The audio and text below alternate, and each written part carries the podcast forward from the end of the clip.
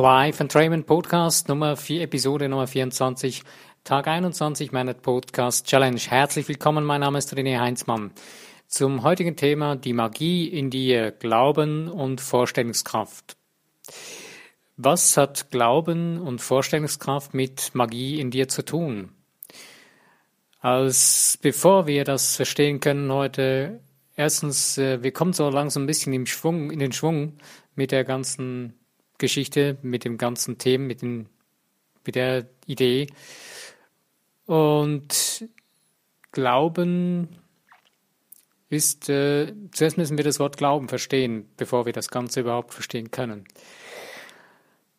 Äh, Glaube besteht ja in erster Linie, besteht daraus aus deinen Gedanken und den daraus resultierenden Emotionen und den daraus resultierenden Handlungen. Und daraus ergeben sich deine Überzeugungen. Du glaubst, also Gedanken formen deinen Gedanken formen dich, formen deinen Geist, Gedanken und äh, Gedanken anderer Menschen äh, äh, formen deine Erfahrungen und geben dir Emotionen, prägen deine Emotionen und deine Gedanken sind angefüllt von diesen Emotionen und daraus beginnst du zu handeln.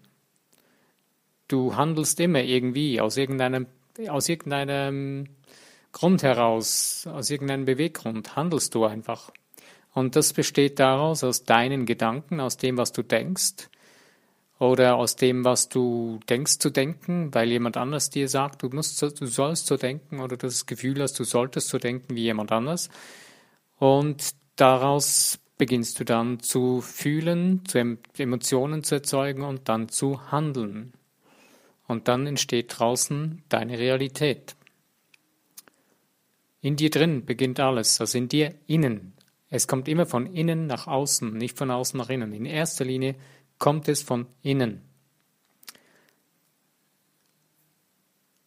Klar, wir werden geprägt von äußeren Dingen, aber diese äußeren Dinge, Dinge gehen wieder den gleichen Weg über die Gedanken, die Emotionen und die Handlung.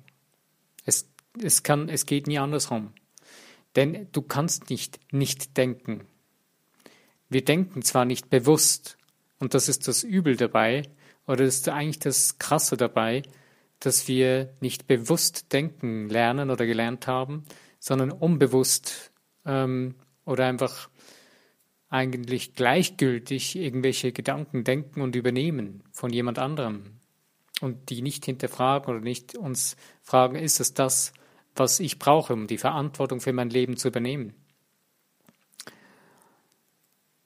Also die Frage, du verstehst vielleicht heute noch viel mehr die vorhergängigen, vorgängigen Podcasts, wie wichtig dass diese Dinge sind, ähm, warum es wichtig ist, dass du weißt, warum du denkst, was du denkst und dass du verstehen lernst, ob es Dinge sind, die jemand anders dir gesagt hat oder Dinge sind, die man dir, die du da einfach übernommen hast, unbewusst oder einfach nur so eben gleichgültig oder nicht ohne groß darüber nachzudenken. Ähm, ist kein Problem. Es passiert jedem Menschen. Wir, wir Menschen leben alle so. Ähm, ich selber habe, wie schon gestern erzählt, 27 Jahre lang ähm, zwar gemeint, das Gefühl gehabt, ich würde alles hinterfragen und, und fand das richtig gut, wie ich damit umging, aber die, die wirkliche Essenz von dem Leben, die habe ich nicht begriffen, die habe ich nicht hinterfragt, weil ich die Dinge von den engsten Menschen um mich herum nicht wirklich hinterfragt habe, weil ich das fand, das muss so stimmen, weil man mir das von Kindesbeinen an beigebracht hat. Und genauso sind viele Dinge, die wir erleben, ähm, sind genau deswegen so, weil wir, wir haben das Gefühl, sie seien nicht zu ändern, unveränderbar, weil für uns, für uns sind sie in Stein gemeißelte Realität geworden. Und zwar deswegen genau, weil wir diese Überzeugungen in uns drin tragen und sie nicht ändern wollen. Und deswegen ist es so wichtig, was füttern wir unserem Geist? Was geben wir unserem Geist für eine Nahrung? Und damit können wir dann bewusster entscheiden bzw. bewusster unsere Emotionen steuern und dann auch bewusster unsere Handlungen vollziehen. Der zweite Punkt, das Visualisieren, ist dann ein wichtiger Punkt, der aus dem Glauben besteht. Ohne Glauben, ohne Gedanken, Emotionen und Handlung kannst du nicht visualisieren. Das Visualisieren ist dann eine Art Handlung, aber sie, der ganze, das hängt alles zusammen. Du kannst das nicht trennen. Ohne Glauben, also ohne Gedanken, Emotionen und Handlung kannst du nicht, kannst du keine Visualisierung machen, weil es beinhaltet alles drin. Und deswegen ist es so wichtig, ähm, du visualisierst den ganzen Tag, beziehungsweise du glaubst den ganzen Tag, du denkst und fühlst und handelst den ganzen Tag, von morgens bis abends, 24 Stunden, sogar im Schlaf. Im Schlaf hast du Träume, dein Unterbewusstsein arbeitet weiter, es verarbeitet die Dinge vom Alltag, wo du bewusst dir nicht die Zeit geben konntest, es zu tun. In der Nacht geht es dann los. Auch ähm, umso schlimmer ist es noch, wenn du dich vor zum Beispiel stundenlang noch mit Fernsehen zudröhnst, weil dein Unterbewusstsein wird dann noch mehr überladen mit Informationen. Also du bist zugestopft ähm, und hast noch viel weniger die Chance, die Dinge wirklich zu verarbeiten. Also das Unterbewusstsein läuft auf Hochtouren. Das ist, das läuft im roten Bereich. Nur wir merken es nicht. Wir haben das Gefühl, nö, ist alles in Ordnung. Ja, ist alles gut. Ja, es ist so, wie es schon immer war. Ne? Aber irgendwo willst du ja was ändern. Es gibt ja irgendeinen Grund. Vielleicht ähm, hat die Gesundheit mal gesagt, hey, hallo, äh, irgendwas stimmt nicht mehr so ganz, wie es sein sollte in dir drin, und zwar in dir drinnen. Wenn du was siehst draußen an deinem Körper, dann ist es schon ziemlich tief drin. Und zwar in deinem Geist, in deinem Unterbewusstsein. Weil dein Körper besteht aus Körpergehirn. Man findet Hirnzellen in sämtlichen Körperregionen. Also dein Körper denkt mit dir mit. Also wie mein Buchtipp von gestern, dein Körper denkt schneller, als du denken kannst. Oder als du denkst, dass er, dass er denkt.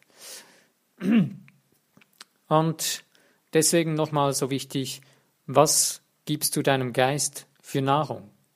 Was gibst du deinem Geist für Gedanken? Woher holst du diese Gedanken? Hast du eine Verbindung mit dem Universum, mit dem Schöpfer? Du hast permanent eine Verbindung, nur die Frage ist, lässt du sie bewusst zu, lebst du sie bewusst oder nicht? Ähm, dazu möchte ich, möchte ich, noch kurz eine schöne Geschichte einflechten äh, von einem Indianer-Großvater und seinem Indianer-Jungen, seinem Enkelkind. Die sitzen so da und ähm, er erzählt ihm so eine Geschichte. Weißt du, ähm, das mit dem Geist ist so wie mit zwei Wölfen.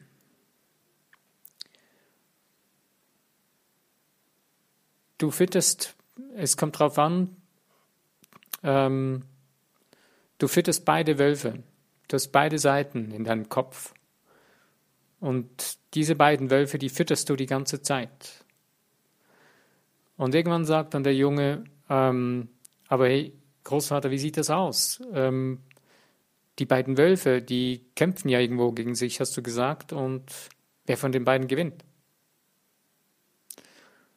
Meinte der Großvater, es ist ganz einfach.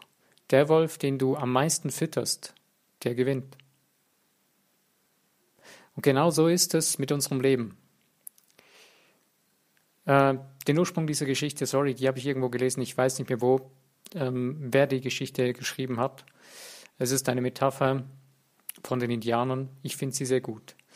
Und genauso ist es in unserem Leben das, was du deinem Geist, deinem Unterbewusstsein hauptsächlich zu, zu essen, zum, zur Nahrung gibst, das ist das, was gewinnt in dir drin.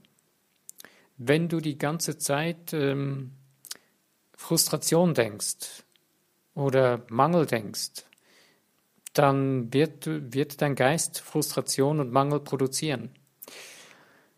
Und jetzt kannst du vielleicht auch besser verstehen, die meisten Leute denken, ja, mir geht es schlecht, ich habe zu wenig Geld oder ich habe zu wenig davon oder ähm, ich habe so schlechte Menschen um mich herum oder ich habe zu wenig ähm, von dem oder die, dies oder das.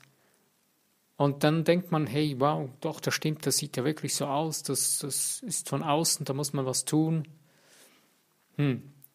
Aber es beginnt ja eigentlich von innen drin. Der Mangel entsteht von innen heraus. Und wir leben zwar hier in Mitteleuropa oder in Amerika in Regionen, wo es eher großer Wohlstand vorhanden ist, ähm, im Vergleich zu den meisten Menschen auf dieser Welt leben wir am, am wohlhabendsten, kann man sagen. Aber das Ganze alleine nützt scheinbar nichts, denn wir haben nicht verstanden, wie wir wirklich sind, wie wir funktionieren. Und wir sind ja trotzdem unzufrieden, auch wenn wir irgendwie Dach über, Kopf, über dem Kopf haben, was zu essen und eine Arbeit oder einfach so die, die wichtigsten Dinge zum Leben, nicht zum Überleben, sondern zum Leben. Ähm, und trotzdem sind wir unzufrieden, weil wir nicht begreifen, dass wir das sind, die unsere Realität erschaffen, mit unserem Glauben, mit unseren Gedanken, Gefühlen und Handlungen. Und wenn du das Spiel, dass du drin stehst, dass du im Zentrum deines Lebens, deines Geistes, du bist das Zentrum deiner Welt, das kannst nur du sein und das bist nur du dein ganzes Leben. Das wird sich nie ändern. Es kann niemand dein Zentrum übernehmen. Und deswegen, wenn du das beginnst zu verstehen, dann beginnt sich ganz langsam deine Welt zu verschieben. Es kann auch schneller gehen, je nachdem, wie tief du es verstehst und begreifst. Aber eins ist super, wenn du beginnst zu ergreifen, was das heißt für dich, deinen Glauben, deine Gedanken, deine Emotionen, dein Handeln dadurch bewusst die Verantwortung dafür zu übernehmen. Und deswegen sind wir gleich an diesem Punkt angelangt. Übernimmst du die Verantwortung für dein Leben? Was heißt das? Wie gesagt, du bist das Zentrum in deinem eigenen Universum, in deinem Leben. Dein Universum ist dein Leben. Und dieses Universum oder dein Leben kannst du ausdehnen oder einschränken. Wir leben zu 90 Prozent in Einschränkung. Wir schränken uns den ganzen Tag ein, indem dass wir uns den ganzen Tag mit üblen Gedanken bemängeln oder einschränken und sagen, ja, das geht so nicht, ja, nein, das, ja, und das müsste doch auch noch und so. Es ist eigentlich scheußlich, was wir alle denken. Das ist so krass, wenn wir das Massenbewusstsein betrachten, dann siehst du, was so der Durchschnitt gedacht wird auf dieser Welt.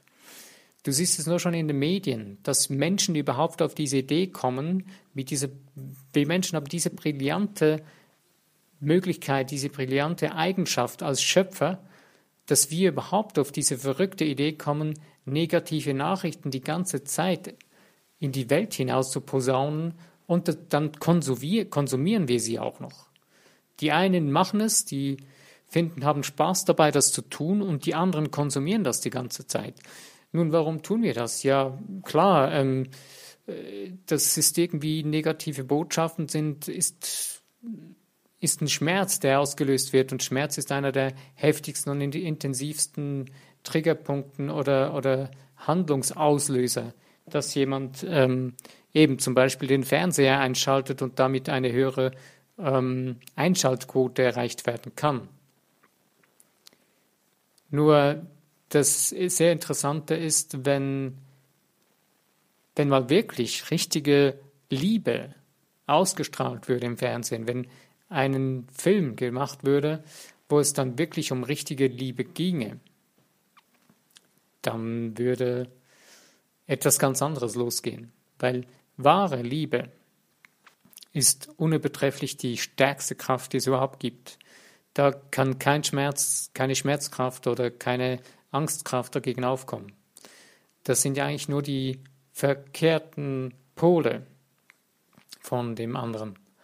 Es braucht beides, es braucht alles. Aber das Wichtigste ist, dass es in Balance ist, dass es im Ausgleich ist. Und genau das ist eben das mit diesen beiden Wölfen in unserem Kopf. Der, den du am meisten fütterst, der gewinnt.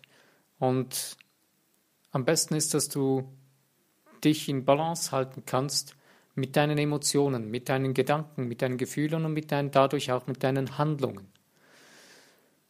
Und ich möchte dir nur Mut machen, ähm, such dir einen Weg, wie du für dich deine Emotionen bzw. deine Gedanken bewusst die Verantwortung dafür übernehmen kannst. Ich weiß nicht, wie du für dich lebst, ich kenne dich nicht, aber ich weiß, dass jeder Mensch auf seine Art und Weise einen Weg, einen Zugang dazu finden kann. Es gibt hunderte von Möglichkeiten, von Techniken, von, von Ideen von anderen Menschen, die ihren Weg auf ihre Art und Weise gefunden haben.